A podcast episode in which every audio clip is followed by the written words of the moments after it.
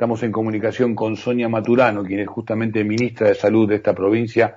Sonia Edgardo Chini te saluda aquí por Radio Cooperativa, por Estado de Alerta. ¿Cómo te va? Hola, hola, buenas tardes. ¿Cómo están? Gracias por, por atendernos ¿eh? en una jornada tan particular, tan difícil, que te des unos minutos. La verdad que te agradecemos.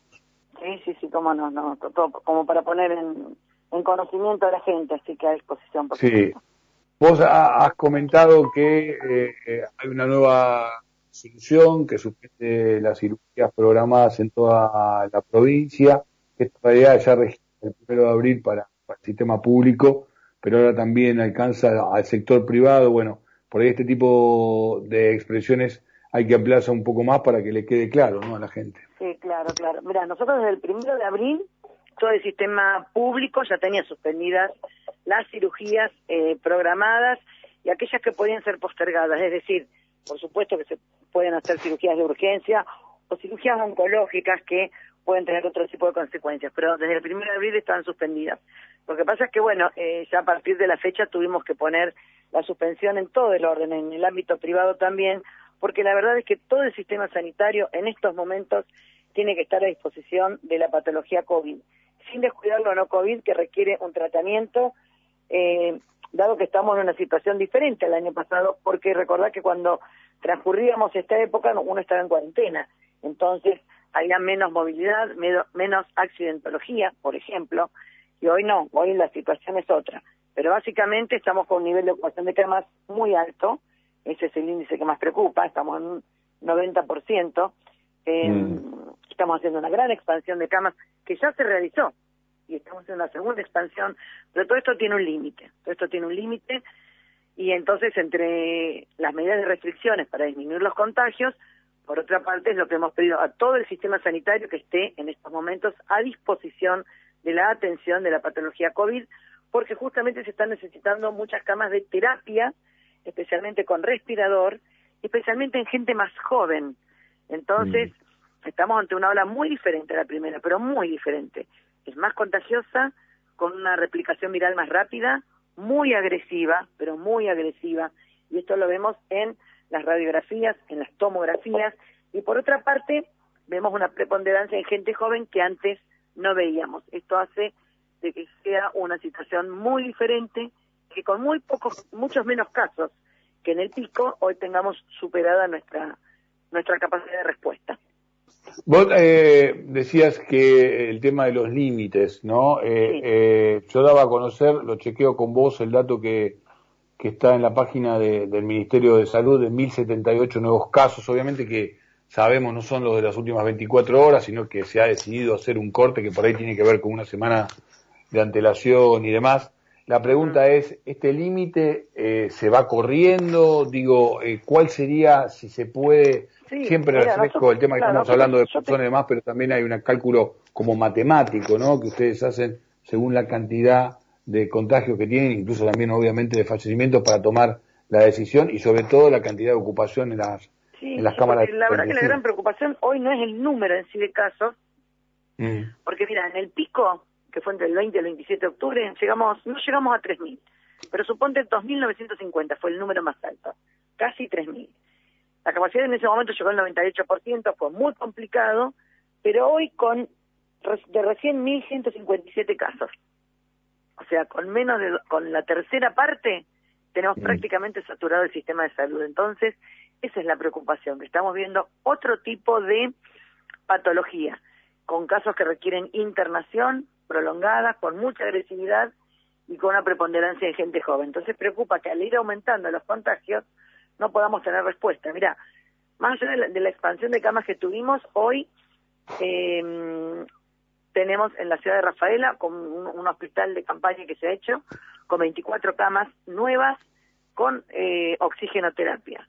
Se han aumentado las camas en Venado Tuerto. En, en Santa Fe hay un centro de medicina ambulatoria, se llama Santa Fe, que es justamente ambulatorio.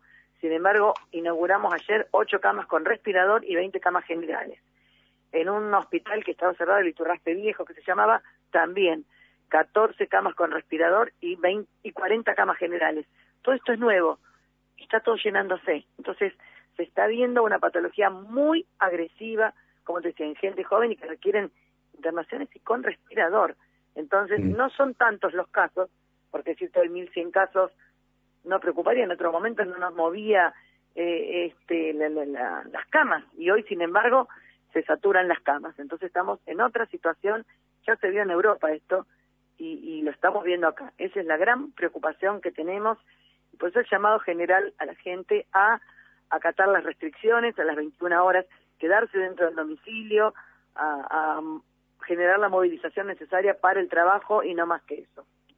¿Y se cumplen la- las restricciones? ¿Hay, hay una creo- mayor conciencia por parte de la comunidad? esto Porque uno- comenzó, claro, la semana pasada este, estamos insistiendo mucho porque lo que habíamos notado es que no, exacto, lo que vos dijiste, que falta conciencia de lo que está ocurriendo. Así que estamos comunicando mucho, mostrando, y bueno, ahora este miércoles, por ejemplo, viene un, un hospital militar en, frente, en, en, en Santa Fe, en frente del hospital Cuyen, porque la verdad es que no se da abasto con el número de camas. Pero además vos podés seguir aumentando, expandiendo camas. Pero hay algo que es finito, que es el recurso humano.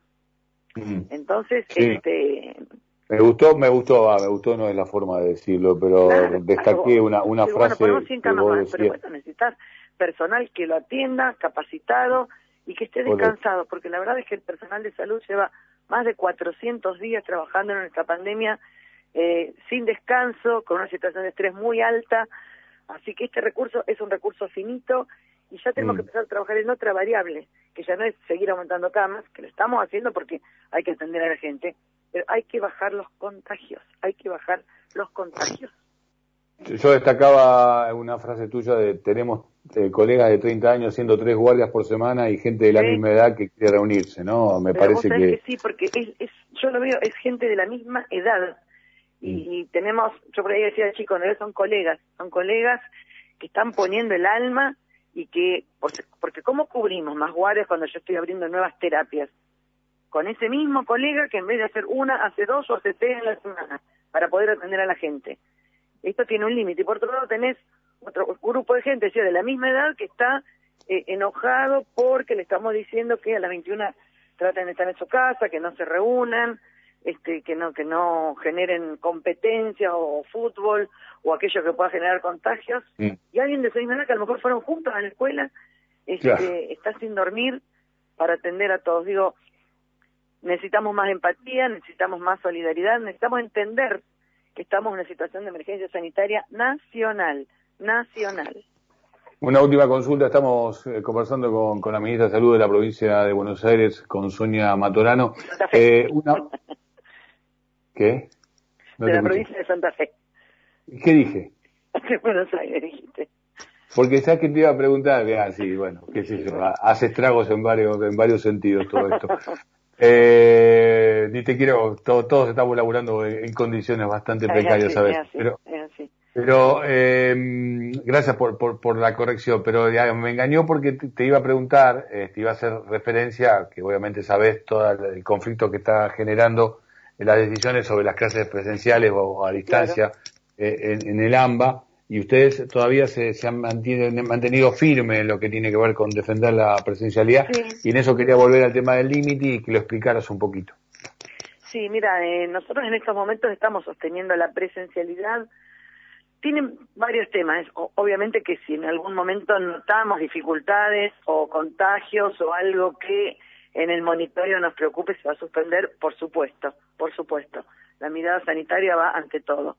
Pero en una mirada holística nos preocupa mucho que nuestros niños, especialmente los niños y adolescentes, han estado un año sin clases presenciales, donde sabemos que lo que tiene que ver con la socialización, con lo lúdico, ¿no es cierto? Eh, tiene mucho que ver en su formación biopsicosocial. Incluso te digo más, en los niños, este, hace un año donde no han visto o han visto muy poco a sus abuelos.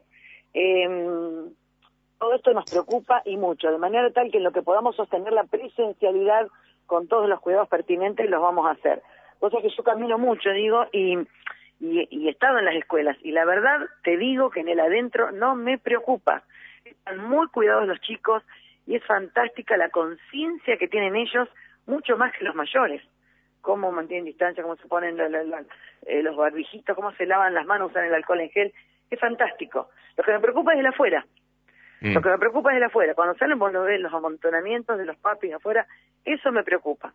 O sea, si en algún momento hay que suspender algo, viene por el afuera. Pero la verdad es que los niños adentro están muy bien, eh, es un espacio necesario, pero bueno, eh, no hemos tenido nosotros la situación de burbujas preocupante en estos momentos.